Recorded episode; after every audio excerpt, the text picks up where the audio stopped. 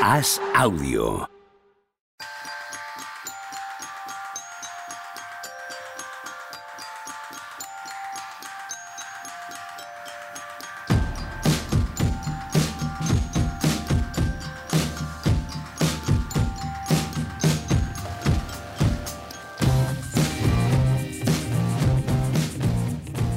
Hola, ¿qué tal? Hoy estamos a lunes 12 de junio del año 2023. Estábamos aquí en plena charla antes de empezar a grabar de lo divertidísimo que está el baloncesto europeo. Madre mía. Macho. Rubio, ¿qué tal? Madre mía. Está, está, está fantástico, ¿eh? Es que ayer hubo también, aparte de lo que hablábamos en Israel, hubo ahí un tema de bengalas y tal. Sí, sí, es tremendo. Esto va, es que va para atrás, además, ¿eh? O sea, ¿Mm? Claro, es que te coincide a la vez un Efes Fenerbahce, un, un Olympiacos Panathinaikos. En realidad, por otro lado, puedes pensar que poco pasa, ¿no? Sí. Pero la final de Israel, eh, se ha liado en Italia. Joder. En Italia un- muy gorda, ¿eh? Sí, sí, muy gorda. Esta peña subiendo a, más a gordo. las gradas, pegándose. ha sido lo más gordo, que no quiero decirlo muy alto porque no ha acabado el Olympiacos Panathinaikos y no ha empezado la final de la ABA, que es Partizan Estrella Roja. Entonces Y el, vamos a... y el potencial Madrid-Barça, que Sí, que- tenemos a la vuelta de la lo- esquina. Que pasa que toco madera, toco madera, pero, pero lo que pasa aquí en España no suele tener nada que ver con esto. ¿eh? No, pero también la hemos liado en Badalona. Sí, eh, sí. con, con lo de asesino, no, asesino, no, son cosas, son y- cosas muy feas y Sí. tal. Y aquí fue lo del Partizan, fue aquí en Madrid, pero Sí. pero el nivel de, de rondar el desastre, verdaderamente desastre, no de broma de estos sitios es tremendo. ¿eh?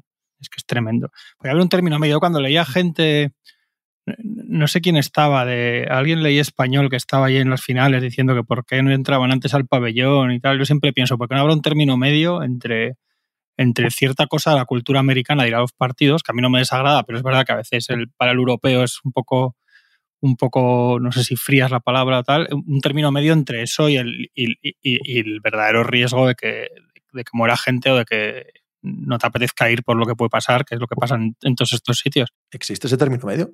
Sí, en, sí, El, en el baloncesto y en el fútbol americano universitario. Es exactamente eso. sí. Sí, yo hay, un color y una, y una Sí, pasión sí. por sus equipos eh, inmensa y además mucho cachondeo en la grada. Tiene que ver también con la Eso cultura yo universitaria, creo por que van supuesto. demasiado borrachos para, sí, van para demasiado ser borrachos. peligrosos. Sí, pero, pero no, no acaban, no acaban causando altercados, sí, sí. ¿sabes? Pero eso está bien, sí, sí. Eso está bien, sí. Si no Porque se puede también- solucionar de otra manera, se soluciona dándoles de beber. eso Es que, bien. es que no creo que vayan demasiado poco borrachos en Belgrado ni en Grecia, ¿sabes? Es no creo que sea la causa. Sí, pero yo creo que no es tanto esta cosa universitaria de allí, de que están desde Claro, estarán ya por la mañana con los tubos Sí. estos, ¿no? Bebiendo Eso es. del tubo tal. y- Sí, sí. Bueno, Tony Vidal, ¿qué tal? ¿Cómo estás? Yo os puedo dar la cobertura de la final de la Liga Francesa. Por favor. Aquí entre favor. todos, entre todos.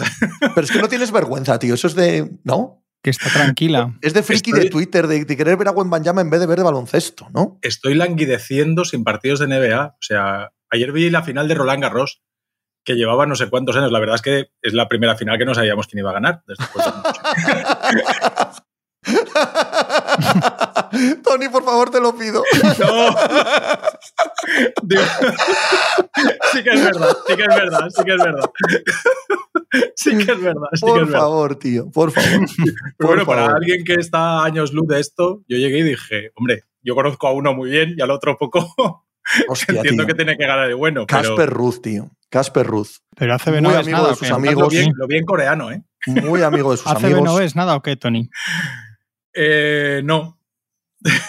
no, porque no, no, no, no me he coincidido, ¿eh? Si me pilla en casa no tengo ningún problema. Pero todo de- esto que ha nombrado Juanma, todo, hasta lo de Israel, pero sobre todo el, eh, lo de Turquía, lo de Grecia, lo de España en las semifinales del ACB, que es baloncesto buenísimo, ¿eh? Sí, Que sí, que sí, Que es verdad, que que, sí. que es, que es un baloncesto Bueno, espectacular. El, el ¿eh? O sea, Barça ayer es un gran partido. es una cosa magnífica. Y el, el sí. FF Fenerbahce, más allá de los Cristos, ha sido una eliminatoria Claro. impresionante, por ejemplo, también, claro. Sí, sí. Sí, sí. Pero si yo es porque llego sin contexto y porque no me habrá coincidido el momento. O sea, pues claro, yo llego y veo y, hombre, sí, conozco a Mirotic, conozco a Satoransky, pero había. eh, ¿Qué partido me vino hace mucho?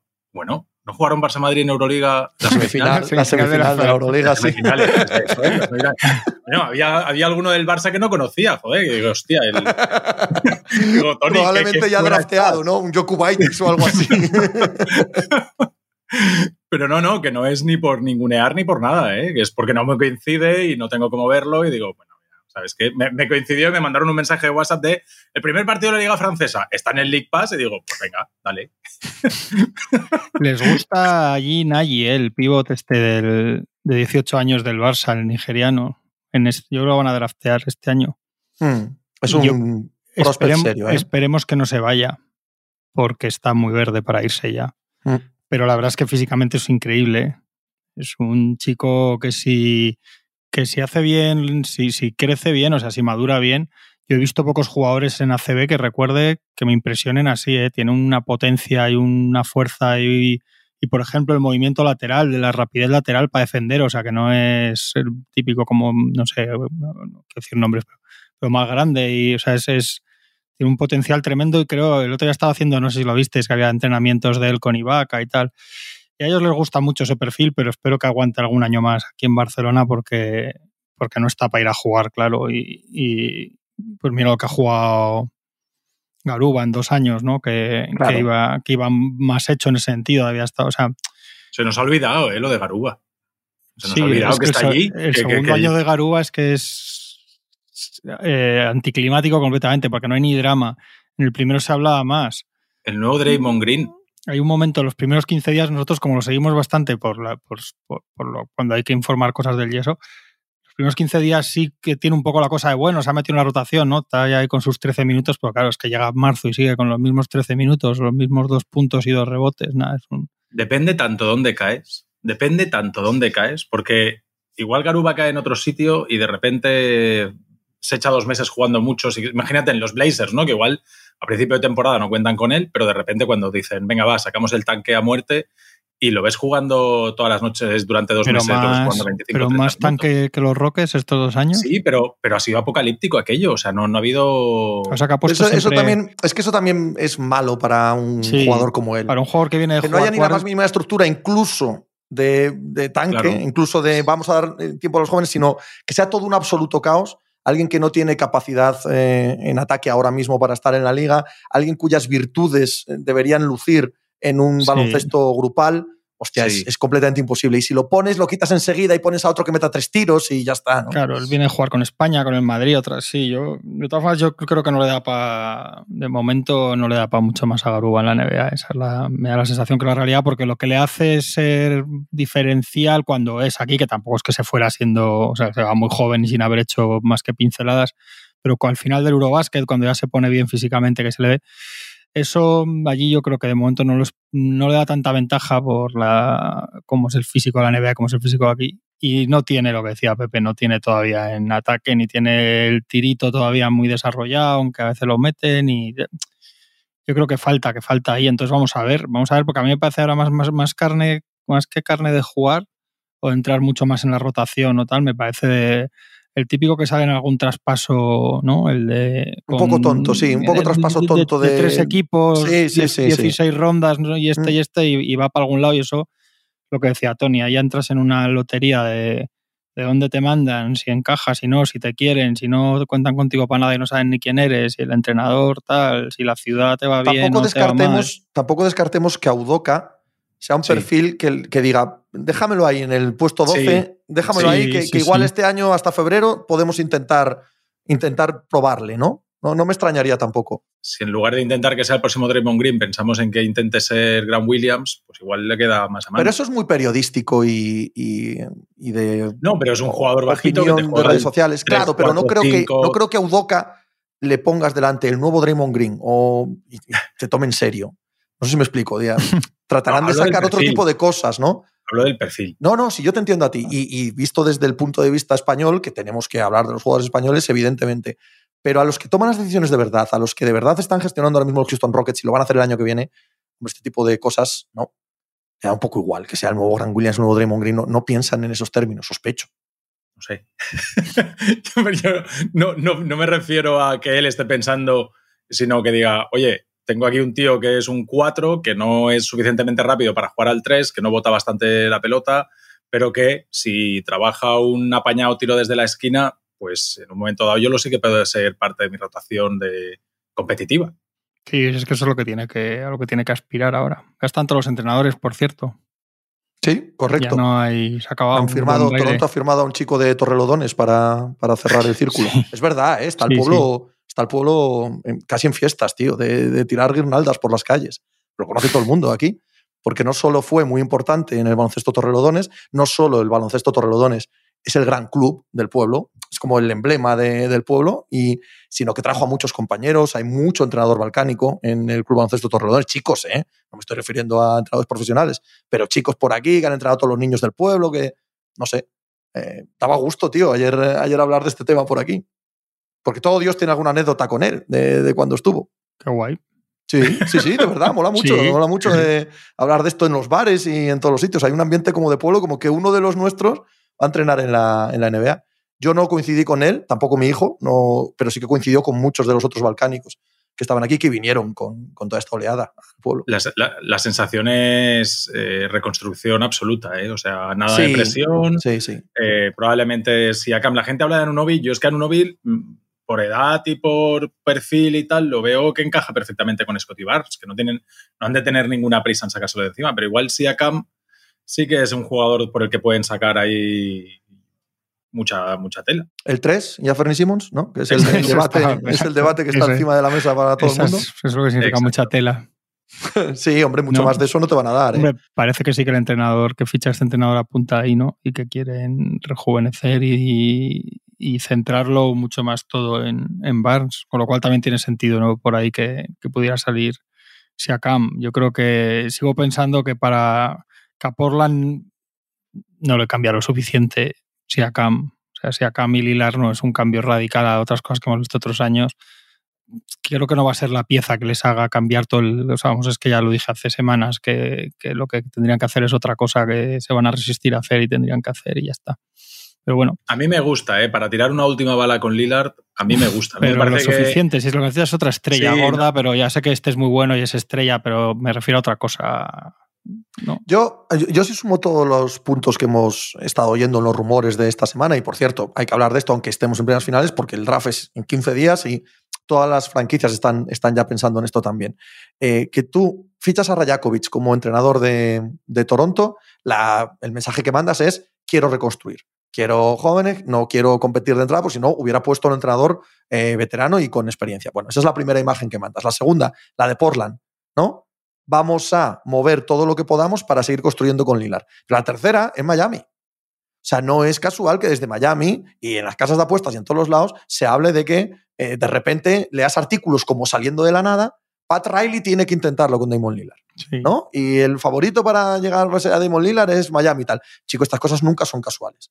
Algo hay de información filtrada, algo hay de al menos preguntar. Claro, en la disquisición que tienen interna en Portland, la que dice Juanma, una cosa es dar el 3 y a Simmons por una estrella y ver qué tal. Otra muy distinta es ver qué te puede dar Miami por, por Damon Lillard. Porque en las dos balanzas, si lo que te da por eh, Lillard Miami te compensa para quedarte con el 3, con Simmons, etc., la, la puja no es estrictamente por ese 3, es por las dos eh, vertientes. Le llegan por, a dos aguas, le llega a Portland el tomar la decisión ahora mismo.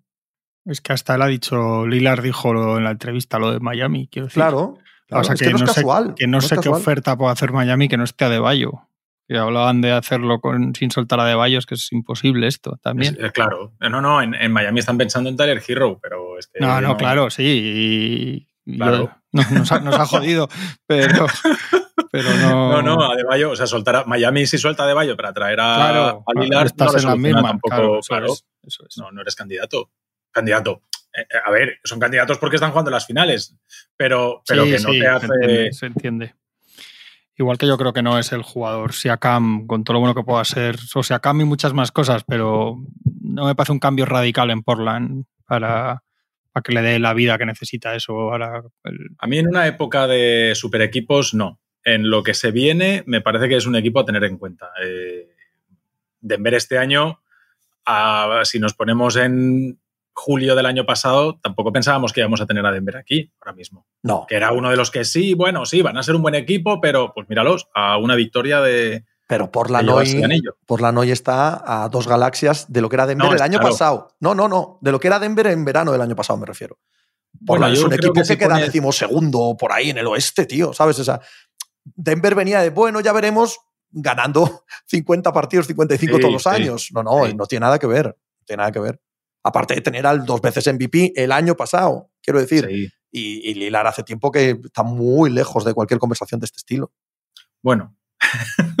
¿De MVP? Yo creo, yo, de lo, de, de, en el segundo escalón, o sea, de los primer, en el primer escalón de la gente que no está en el debate de verdad. O sea, quitando ante Giannis, Luca, Embiid, y en, cuando metes en el siguiente grupo, yo creo que a Lillard sí que lo tienes que poner ahí. ¿Tienes a a la misma altura de Booker, de Tatum, de todos estos?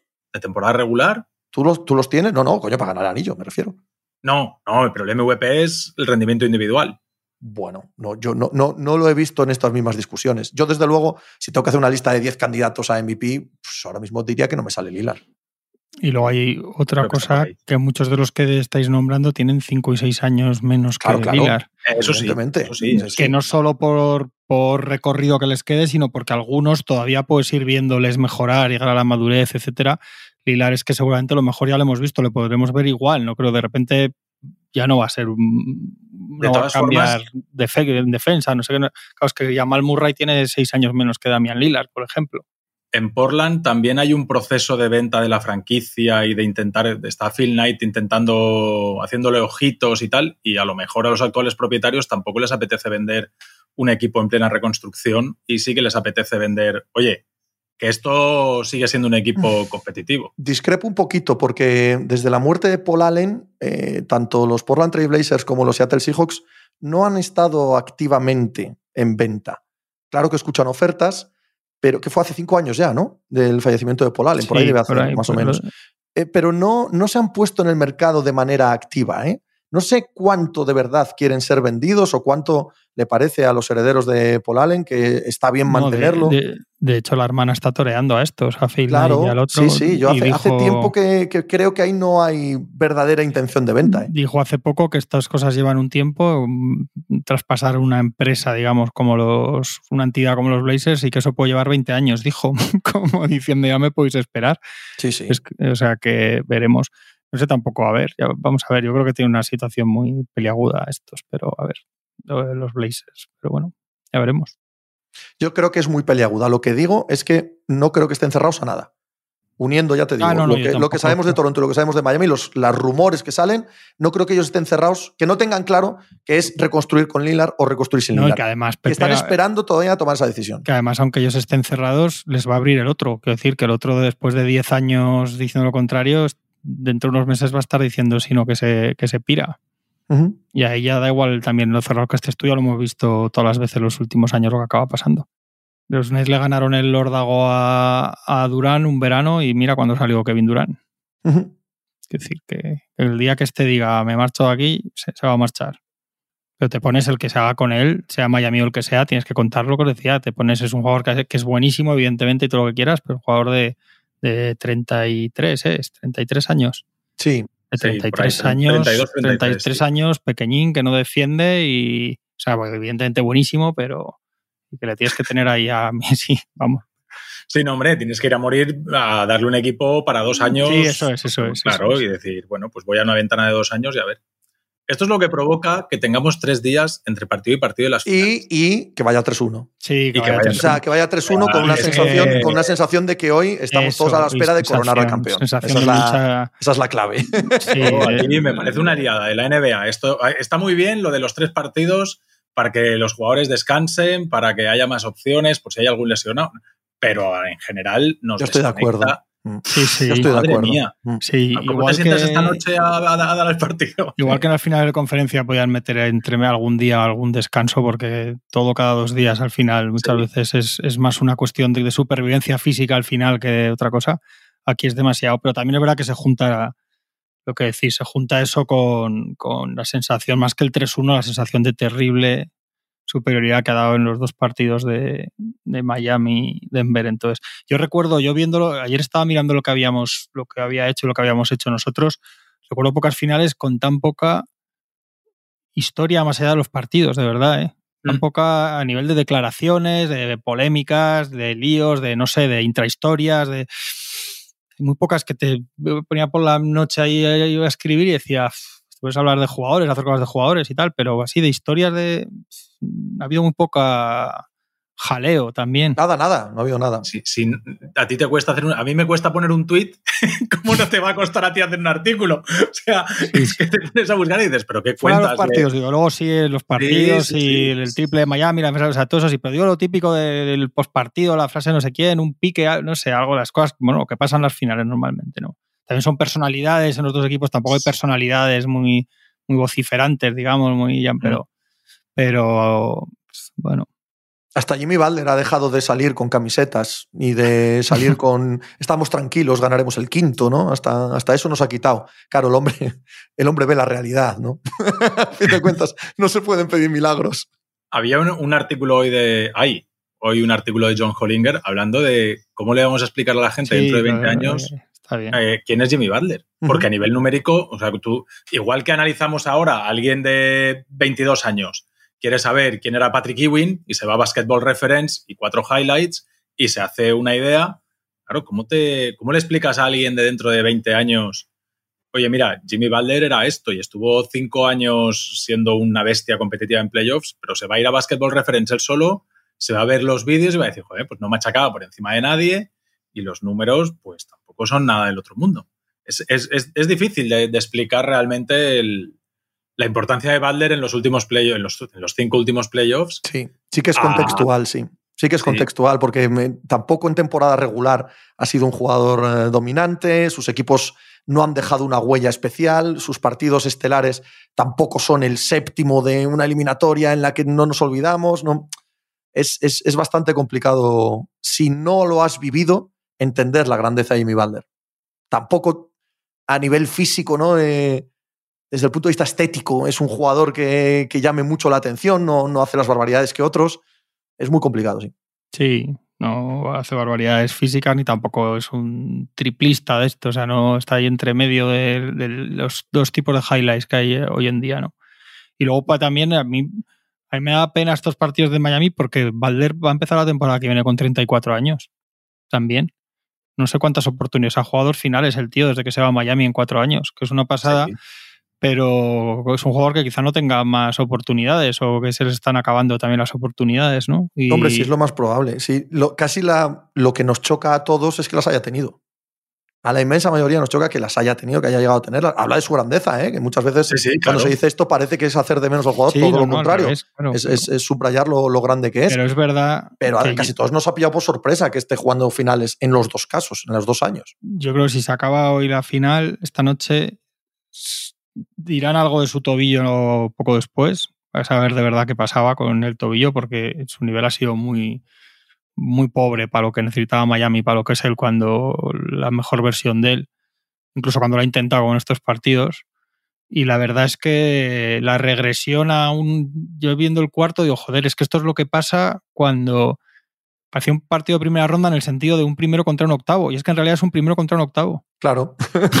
Entonces, como si Cenicienta se hubiera virando a las 12 de la noche, la carroza se ha convertido en calabaza y está jugando un octavo que haga lo que haga, porque la verdad es que, joder, si me quedaba un poco, estaba releyendo mi propia crónica, porque no me acordaba bien del cuarto, y antes digo, joder, me quedaba un poco lejos.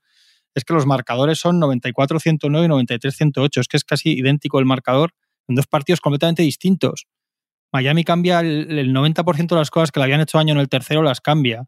Uno le ganan los estrellones, el otro, los estrellas hacen mucho, pero son los momentos de los secundarios. O sea, la sensación de que da igual exactamente lo que haga Miami que, va a responder. Y Miami está, desde que se ponen 0-3 con Boston Celtics, está 2-6. Que está 2-6 ya ha perdido cuatro partidos en casa seguidos desde que desde aquel 0-3 con Miami, o sea, con Boston, quiero decir, que es, que es lo mismo que decís de Valder en colectivo, que no es para quitarles mérito, pero que al final en un momento se están encontrando con, salvo milagro que yo creo que no queremos ninguno, vamos, que no, ni que se alargue, ¿no? Porque ya sé, a mí me parece un milagro que, ganen hoy siendo en Denver, que se acaba convirtiendo en eso, un, un octavo intentando meter mano a un primero va a ser muy injusto estos playoffs con, con Butler. ¿eh? Una de las cosas que comenta Hollinger es esto de, Jorín, el partidazo, el sexto partido, cómo lo acaba Butler, qué tal, y al final ese palmeo de White le va a quitar la narrativa, porque eh, aunque al final acaban pasando el séptimo partido la narrativa de ese séptimo partido es no pasan los Celtics por el tobillo de Tatum. O sea, no, no podían haber, podía haber entrado Miami con esos últimos tres minutos de Balder y la épica y tal y no sé qué, y al final acaba pasando Miami, pero con la excusa del tobillo de Tatum. Y en estas finales eh, va a ser muy injusto, ¿no? Porque la única manera que, ve, que se ve es con, o sea, de, que Miami le pueda meter mano algún partido más a, Denver es con un Butler de locos y resulta que el que, es que, el que está bien acompañado está siendo Jokic. El, el, último partido se gana con, con, un Aaron Gordon y un Bruce Brown eh, fantástico. De hecho, si me preguntáis a mí, yo creo que la única opción de que Miami arañe un partido no pasa por Jimmy Butler. Pasa por una barbaridad de porcentaje de tres de, todo el equipo. No, no, no creo que con un partido increíble de Butler, hombre, puede pasar, ¿no? pero ni, que esté para ello, ni que la defensa de Denver eh, lo vaya a permitir, en el sentido de que están muy centrados en pararle, ni que incluso con un partido acojonante de 40 puntos de Balder en el que entra todo y tal, pase por ahí la debilidad de Denver, ¿no? La debilidad de Denver pasa porque, porque les metas muchísimos triples, muchísimas canastas de tres en las que Jimmy Balder es el facilitador, pero no, tiene que ser eh, habitualmente el ejecutor. Entonces, ni siquiera si le rascan otro partido, pasaría por ahí. En, un principio, ¿eh? evidentemente puede pasar cualquier cosa esta noche y, en los próximos dos encuentros, pero vaya, no atisbo yo que sea esa la clave para que Miami remonte. ¿No os parece, además, me acordaba mucho lo que hablábamos al principio de la serie, sobre todo Tony, bueno, no, y Juanma también lo ha dicho por activa y por pasiva, que ni siquiera está eh, Denver jugando, no diré bien, sino al 100% de sus posibilidades? que ni siquiera han tenido un buen Michael Porter, que el otro día ganan con Jokic eh, fuera durante 6-7 minutos en el cuarto periodo, que hay, un punto en el que aún es mejor Denver de lo que hemos visto, que podría ser aún mejor de lo que hemos visto. Sí, bueno, de, rematar de lo que decías, que lo de lo de Balder, estando de acuerdo, es que, pero es que ya no tengo ninguna fe en que lo veamos ese partido de Balder, porque es que no puede. O sea, ya y le hemos visto intentarlo, además, entramos el principio de los partidos, tal, al final, ahí en los últimos cuartos, nada. Y lo, y lo otro sí, es que, es que la variación de Miami es 19-60 en triples en Miami. Es absolutamente imposible. 19 triples es básicamente lo que tendrían que meter casi cada día para, para poder ganar a Denver. Y lo han metido en dos días con porcentajes malos, que además tiene que ver con fallos de ellos que no están como notas eliminatorias, pero tiene que ver con los ajustes defensivos que ha hecho Denver. Y se acaba todo. El, si es que para mí lo resume más, Adebayo está haciendo unas buenas finales en muchas cosas, en muchas cosas, en otras no, porque es un jugador limitado en algunas cosas, y está totalmente superado un jugador superado en muchísimos momentos y sin embargo es el que lo sostiene, el que se esfuerza, el hombre que no se le puede pedir más, el que tiene momentos que parece que tal, y sin embargo, o sea, que, las dos cosas son verdad, ¿no? Puedes decir, ¿ha hecho malas finales de Bayo?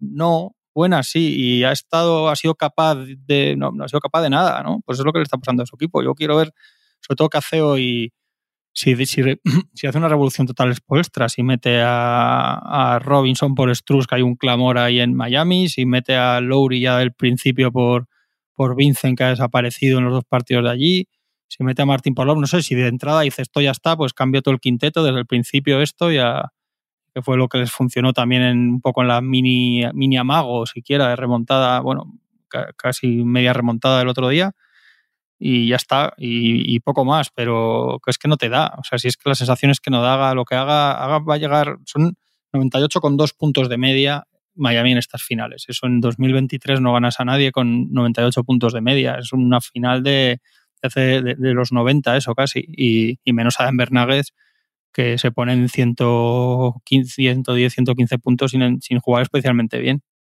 Sí, es una de las claves de. Incluso pasa en el, en el último partido. Es decir, los cuartos que van a 20 puntos, eh, Miami los compite bien. Los cuartos que se van a 30 puntos, eh, Denver domina. O sea, es que los puntos en las manos de los jugadores, jugadores que se pueden ir a 20 puntos en Denver hay 5 o 6, y jugadores que se pueden ir a 20 puntos en Miami, pues mm, salvo algún día muy, muy, muy extraordinario, pues hay muchos menos.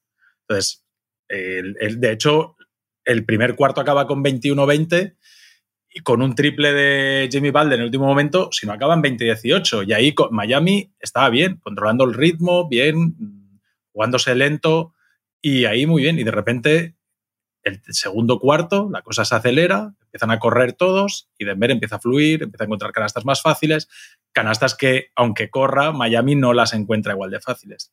Entonces, al final, eh, Miami tiene que hacer que, el, que, no, que no haya suficientes posesiones como para, poder, como para poder ir a 110 o 120 puntos, porque es que si no, a ti no te da.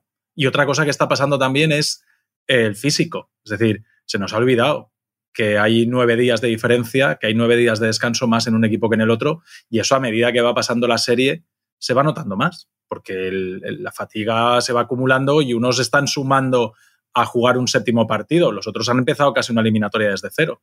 Y los otros están con siete, el octavo, el noveno, el décimo, el decimoprimer partido. Y que físicamente son un equipo superior, además. sí, más físicamente superior, pero no solo en tamaño, ¿eh? que es obvio, sino en acondicionamiento de cómo han ido durante todo el año. Es, un equipo que exige menos físicamente a sus jugadores. Hoy es el partido 20 ¿eh? de Denver Nuggets en playoffs. O sea que si ganan hoy es, cierran con cuatro derrotas. Estaba mirando por curiosidad justo antes de grabar. En este siglo los únicos que han hecho menos de cuatro derrotas en un anillo son los Lakers de Saki Kobe y, y los, Warriors, y los Warriors del año que pierden uno, de Curry Durán.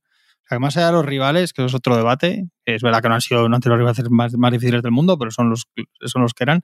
Ganar un, si ganan hoy un anillo, llegar a unas finales habiendo perdido tres partidos, es un lujo tremendo. El año pasado, esto que, que decía Tony, el año pasado es un factor determinante, ¿no? Eh, Boston Celtics hace crack en un momento, ya no hay manera de que vuelvan a, a, que se recompongan, pues, pues es otro factor determinante. Y hay jugadores con una con una ventaja y una capacidad y un nivel ahora mismo como Aaron Gordon, que físicamente da la sensación que puede acabar un partido y empezar a jugar otro, a más inteligencia, me parece más allá de Jokic y de Murray, que es obvio, las finales de Gordon son un poco eh, las de Wiggins del año pasado, ¿no? Con la diferencia. Las de Iguodala. sí, y con la, un poco los Con la diferencia de que aquí hay un, hay un Murray entre Jokic y, Gordon y el año pasado no había, porque ninguno de los Warriors está a ese nivel entre Curry y él, ¿no? Con lo cual más ventaja todavía, pero el nivel, la inteligencia que tiene para haber entendido en este equipo lo que tenía que ser, que es lo que os comentado a veces que Jeremy Grant no quiso ser, aunque sea otro jugador distinto, pero solo por mentalidad, ¿no? Y luego la, la capacidad de estar todo el partido, todo el partido moviéndose donde se tiene que mover, haciendo que le encuentren tíos que sabe que le van a encontrar, o sea, el daño que hace eso a Miami el otro está iluminado, está iluminado porque mete, hay un momento un poco difícil y mete dos triples que supongo que para Miami, si, si el que te mete dos triples es Aaron Gordon, te dan ganas ya de, hacer la maleta y marcharte y decir, bueno, pues es que no hay nada que hacer, ¿no?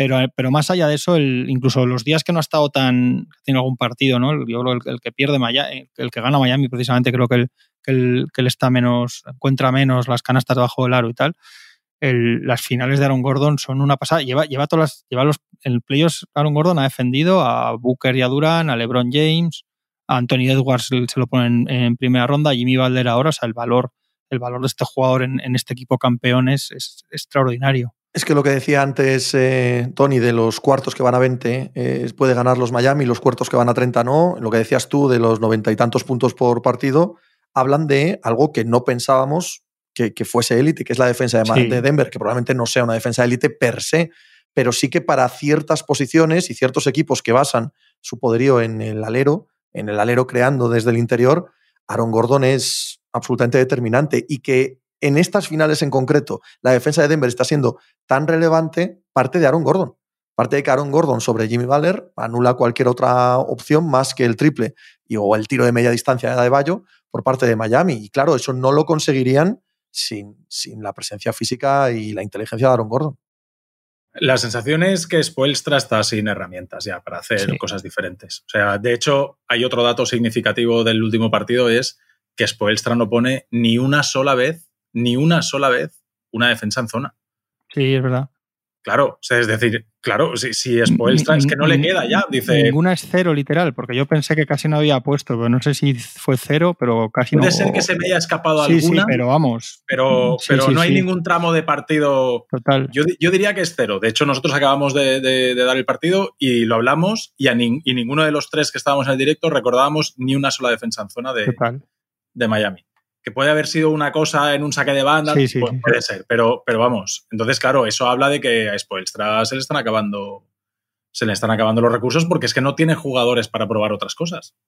Va a tener que morir con una defensa individual y, cambiando o no cambiando, haciendo un flash, eh, echando el 2 contra 1, que es una de las cosas que prueba, pero que es que Denver lo tiene muy claro todo. O sea, Denver la verdad es que tanto a nivel de talento individual como a nivel táctico, eh, lleva los deberes muy, muy bien preparados. Cuando le ponen la zona, la resuelve en un momento, cuando le lanzan el 2 contra 1. Además, hay un momento muy, muy bueno, ¿no? Que en el primer 2 contra 1 que le lanzan a, a Jamal Murray, él retrocede, retrocede hacia medio campo y está Jokic diciéndole a Aaron Gordon, vete, vete la bombilla, vete la bombilla.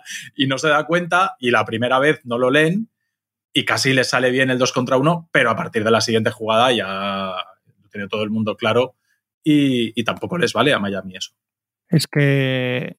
Y luego la respuesta mental de Denver, ¿no? Que cuando pierden el segundo expresamos dudas legítimas porque era lo que había en ese momento de cómo iban a responder, ¿no? Fuera de casa después de perder en su pista y, y la respuesta en los dos partidos es de equipo campeón en momentos en los que el, otro, el otro día, cuando realmente al final, en el último cuarto, está remontando Miami y le pitan la quinta falta a Yoki y se va al banquillo, o sea, ese es un momento de perder ese partido y, y, la, autoridad y la capacidad, la tranquilidad, digamos, de para jugar esos momentos de ese equipo. Al final dices, joder, estos tíos, Murray y Jokic llevan toda la vida juntos en la NBA, no han tenido otro entrenador que Malón. O sea, esa, esa cocción de ese equipo ha llegado el momento que tenía que llegar y, lo ha aprovechado. Y lo ha aprovechado porque es que ellos han llegado y han ganado. No sé qué va a pasar. Yo, esto tiene más. Si te dan a decir que este es un, un One Hit Wonder, un equipo de un anillo desaparece, lo normal es que no sea así, porque Jokic tiene 28 años y Murray 26, ¿no? O sea, esto tiene más pinta de dinastía, entre comillas, que esto es muy difícil de decir y de saber, pero, pero tiene más hechuras de eso que de un equipo que vaya que no vaya a estar ahí el año, el año que viene o el siguiente si no pasa nada, ¿no? Pero claro, ¿cuántos han.? Es que los Celtics el año pasado llegan, pierden y este año ya no llegan y ya no sabes qué va a pasar. Eh, esto es como Toronto, ¿no? Que estos luego se deshicieron, pero tú llegas y ganas y ya el anillo ya lo tienes, ¿no? O sea, es que. Y el momento en el que un equipo en el que no sabíamos la madera esa final o si necesitaban pegársela un año, no sé, pues es que el primer año que han llegado a las finales, el momento más difícil, cuando el otro día, sobre todo, cuando hace la quinta falta Jokic, es que no, no titubean, macho. Es una cosa tremenda a nivel colectivo. Los secundarios, Murray mete canastas cuando hay que meterlas, las mete siempre el tío. Eso es, de locos la respuesta que han tenido. Y da 12, 12 asistencias con cero pérdidas en el cuarto partido. Y en ese rato en concreto, sin Jokic, un Jamal Murray de los últimos años, probablemente antes de la lesión, probablemente en otro contexto, como decías tú, que no fuese cocido a fuego lento con el mismo entrenador, con el mismo compañero, que que la personalidad de Jokic no emanase a todo el grupo, ¿no? Si tu gran líder, doble MVP, tiene la actitud que tiene de no tirar, de pasar, de hacer la jugada correcta y tal, yo entiendo que a un chico como Jamal Murray, si Jamal Murray se hubiera criado en los Houston Rockets que estamos viendo ahora, seguiría siendo un, un, tirador compulsivo, 35 puntos, con noches ineficientes, etc. Pero ese mismo chico, idéntico, en unas finales de la NBA, con el doble MVP sentado, con el partido en remontada de Miami, no decide hacer lo que cualquier chico norteamericano de esa cultura haría, que es allá voy yo. Es dar pases y pases y pases y Bruce Brown y Aaron Gordon y aquí el que la meta. Y eso, eso es posible que no se pueda explicar sin cinco años, seis años de, de macerándolo día a día. Sí. Pero media diez asistencias y pico, ¿eh? Es una cosa, de verdad, de verdad que las finales de Jamal Murray están lejos del alcance del que esperásemos que fuese Jamal Murray hace tres años. Porque no es su, a priori, la, virtud que, le imaginamos más. Y es lo que dices tú. Yo estoy de acuerdo que el mejor Murray, entre comillas, hombre, el mejor Murray es el tercer partido, ¿no? Pero, pero el Murray, cuando no está iluminado metiendo tiros o no le están dejando tirar, es sorprendentemente bueno, ¿no? Nos imaginábamos al jugador este discontinuo, mm, ultra talentoso, ¿no? Aquel de la burbuja que te metía 50 puntos de repente, pero no sabía si ibas a ver a un tío tan reposado, tan distribuidor, tan con tanta capacidad mental, ¿no? Para entender que no tiene que ganar los partidos a base de, talento todo el rato y, ha, sido verdaderamente fantástico. Hablamos muchas veces de que hay equipos que, que después de pocos años hacen un cambio drástico para, para acelerar el proyecto. Esto hay equipos que dejan cocer lento el equipo y el roster y oye, ya crecerán los chavales y tal. Y hay muchos que no tienen la paciencia y que de repente traspasan, hacen un traspaso, se traen otra mega estrella para que ese equipo que tú pensabas que dentro de dos o tres años iba a ser un equipo, bueno, este ha sido un equipo que ha tenido paciencia y ha mm. dicho, bueno, nuestra base es Jokic y Murray. Y vamos a ir con ellos a ver hasta dónde llegamos. Y, cuando se les empiece a pasar el arroz, ya veremos. pero de momento vamos a muerte con ellos. Y lo que vamos a hacer es a intentar rodearlos bien. No vamos a traer a otra estrella para hacer un Big Three. No, no, no, no. Lo que vamos a hacer es a ponerles los complementos. Y les ha salido bien, que esto no sale siempre bien. Esto hay veces que, eso no, lo sabes nunca, no sabes si de repente te encuentras unos Warriors delante y un equipo que gana 75 victorias en temporada regular o eso no lo sabes, ¿no? Pero, pero la verdad es que a estos que, que han utilizado este método, por decirlo de alguna manera, les ha salido bien y están ahí a un partido de las finales. Claro, estamos hablando ya como si hubiesen ganado, pero la sensación un poco es, es esa, que, a Miami le queda por, probar muy poco. Y, que, luego lo que decimos, bueno, Juanma. No, pero bueno, nada, que, que, la diferencia con lo que hablábamos de Lilar o con lo que puede, si se quisiera comparar el futuro de Don en Dallas. Una diferencia clave, hagan lo que hagan, es que la otra estrella es drafteada también. La diferencia de Jokic es que Murray llega drafteado más o menos en su edad, son casi llevan el mismo arco de carrera, llega drafteado. Entonces ya vas buscando eso, o una tercera estrella o secundarios, pero ya tienes dos, no, no partes de, de yo y un Erial como un Erial entre comillas, pero me entendéis eh, de lo que estamos hablando, de, Don en Dallas o, o, lo que tenía Lillard con McCollum del mejor que tenía al lado o lo que sea. Es que Malón, que creo que lo comentaba, no sé si lo comentamos aquí, es el cuarto entrenador que más lleva en su cargo en la NBA. ¿eh? Y es que los otros tres son Spoelstra, Kerr y Popovich. O sea, que son, son los tres entrenadores intocables que hay en la NBA, básicamente, digamos, los tres que se irán del sitio cuando ellos quieran y apagarán la luz y se irán. Y luego es él, y es que él tarda. probablemente haya alcanzado también ese estatus en Denver. Se está ¿eh? poniendo ahí, sí. Pero, sí, sí. O sea, no digo que sea igual de bueno, digo que llegará al punto en el que puede tener malos años y seguir entrenando si quiere. Y, esto empieza a ser. Esto no era tan raro antes en la NBA, pero empieza a ser más raro. Él está tres años allí sin meter al equipo en playoffs. Y esto empieza a ser raro en la NBA, que antes no era. Esto ahora se gira enseguida también porque los jugadores presionan más, porque los contratos por todo, pero por muchas cosas esto empieza a ser raro, ¿no? Él, va subiendo victorias todos los años, poco a poco, pero hasta el cuarto año no llega a playoffs.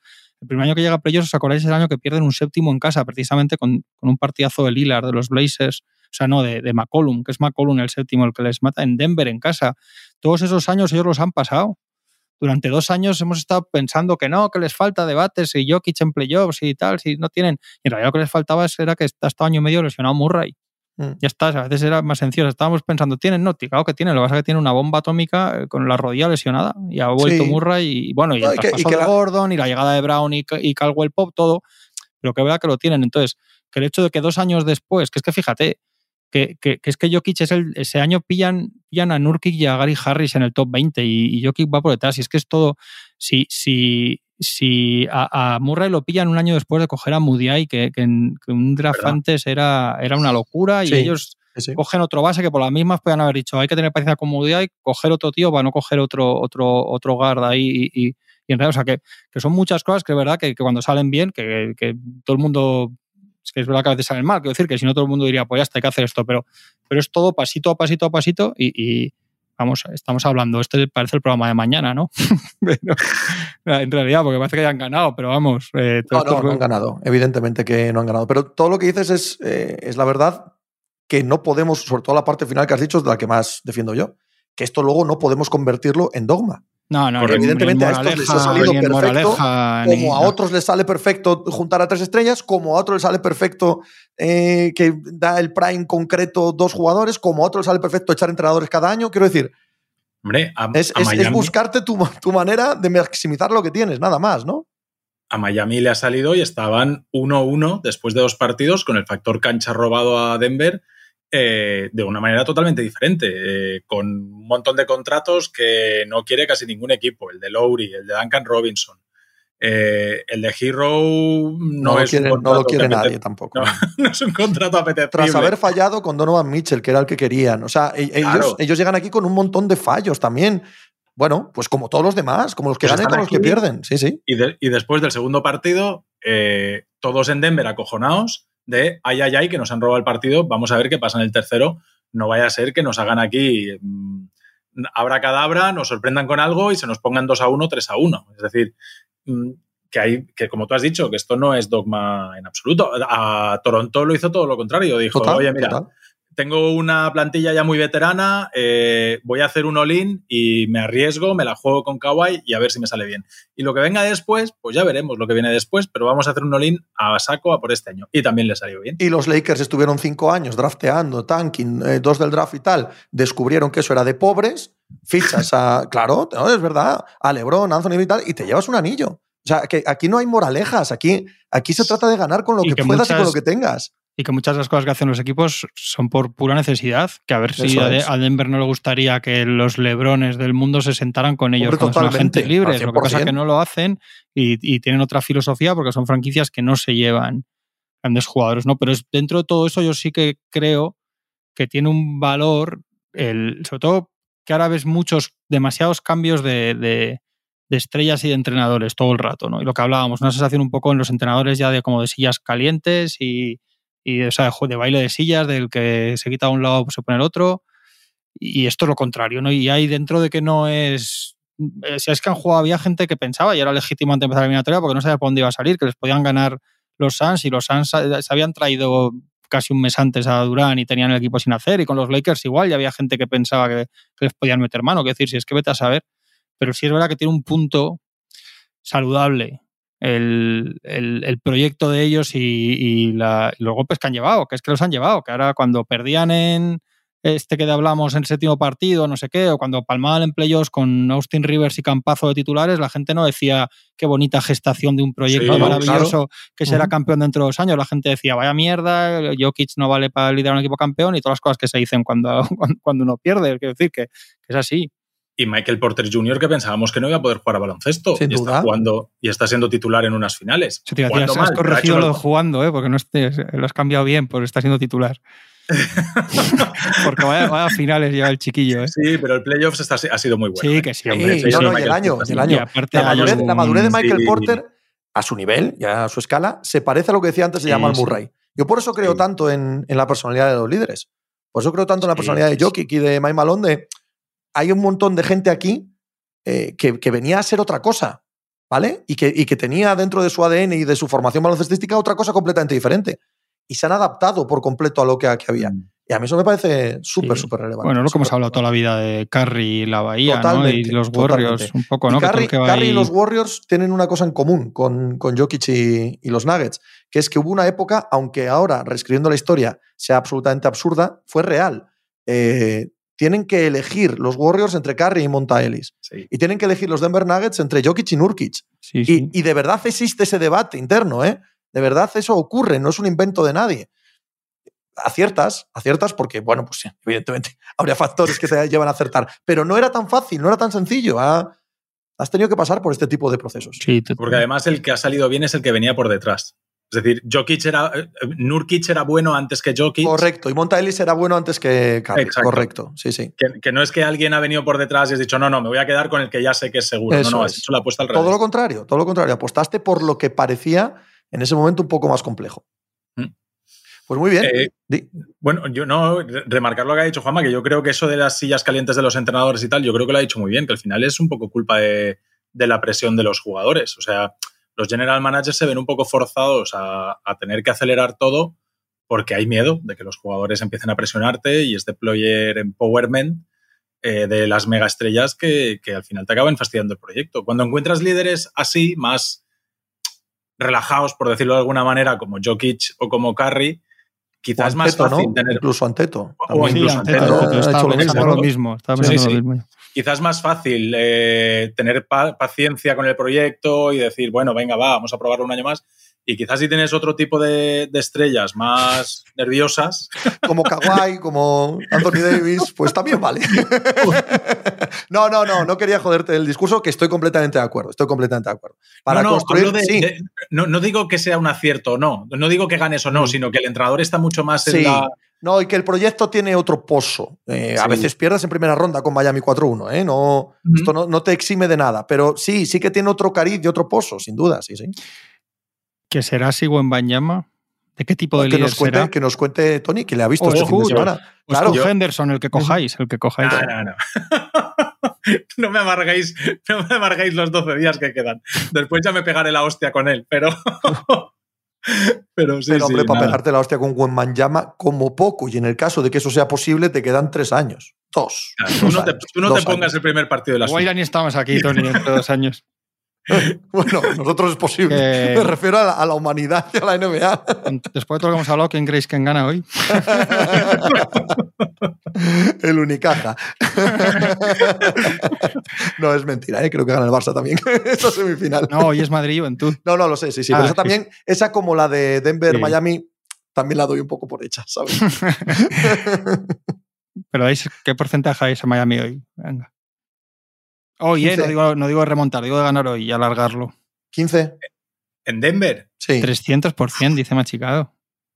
300 Madre por machicado. Oye, ha puesto machicado, oye, y las finales, no lo había visto, nos ha reñido antes cuando estábamos reñido hablando porque baloncesto europeo. hablando de- Nos ha No, no, reñido. no, no, peor, cuando estábamos con lo de Lillard y tal. ¿Sí? Yo lo, he, yo lo he visto, es que me estaba gustando la conversación y he dicho, pues que se joda. Le he visto de, de verbena este fin de semana. Ya. Ojo, ¿eh? Al mache ahí con los colegas. bueno, a ver, yo creo que un 15 más o menos. Un 15. Tony. A mí- no, a mí me preocupa que, que- O sea, si había alguna posibilidad de que inventase algo Spoelstra, era el partido anterior. Entonces, si no lo hemos visto en el partido anterior, a mí me da que hoy es una continuación.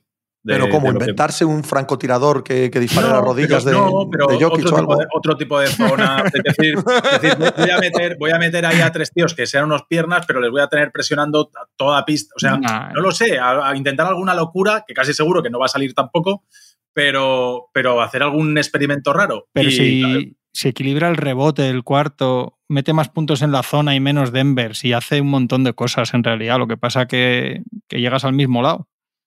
Es como cuando te equivoca el GPS, ¿no? Pero acá llegas a un sitio por, por otro camino distinto. Sí, más o menos. Sí, pero no, pero a eso me refiero, que el hecho de no haber puesto un solo minuto de zona, etcétera, etcétera, a mí me da que Spoelstra no le queda mucho más que probar. No, pero si Y el que- hecho de que pruebe algo Claro. y veamos cosas diferentes tampoco les asegura que Eh, vayan a ganar. ahí- Claro. ahí lo relevante, no que pruebe, que pruebe un poco igual. da el porcentaje, hombre, vamos a acabar haciendo aquí el tonto. Eh, cinco. Yo iba a decir 5 también. Joder, no, sois un poco exagerados, yo creo. No sé. Hombre, sí, es verdad, Cinco, porque al tío, final es un hostia. partido. Pero Claro, es un partido coño, de finales, cinco. yo qué sé. Pero es que veo muy mucho, difícil, salvo que se. Salvo que se acarajen porque lo ven, que esto pasa también, y les cueste y arranquen y se pongan un poco. en- No sé, es que no lo veo. ¿eh? Si fuese en Miami, que el sexto fuese en Denver, igual sí que puedes pensar que la relajación, no sé. Pero es que estos Han dominado dicen- más en Miami que en Denver. Sí, eso también es verdad. eso también es verdad. Pero hablo de la mentalidad con la que afrontas el partido, ¿no? De decir, bueno, el siguiente es en casa. Estos no, estos, estos dicen, no, no, yo no quiero después tener que volver a ganar en Miami, aunque haya dominado allí lo que haya dominado.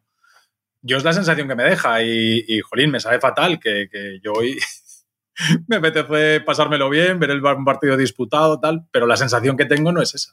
Guardad este trocito de mínimo veterano Sí, para hombre, echárnoslo claro. mañana a la cara, por favor, que Sí, sé que os sí, sí. gusta, que sé que os divertís con esto. en caso de que gane Miami. Pero ni vosotros que estáis escuchando esto ahora pensáis que va a ganar Miami. Así que no os hagáis los duros, si no os hagáis, gana- no os hagáis los guays.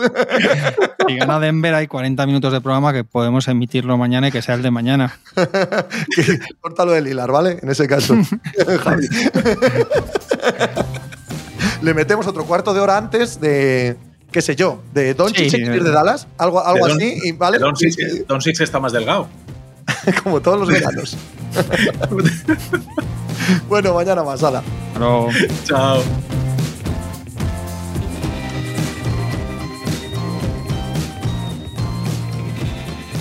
Pues muchas gracias por habernos acompañado en NBA Mínimo de Veterano. Muchas gracias por haber escuchado este podcast que es original de As Audio con la producción de Javier Machicado y la realización de Vicente Zamora.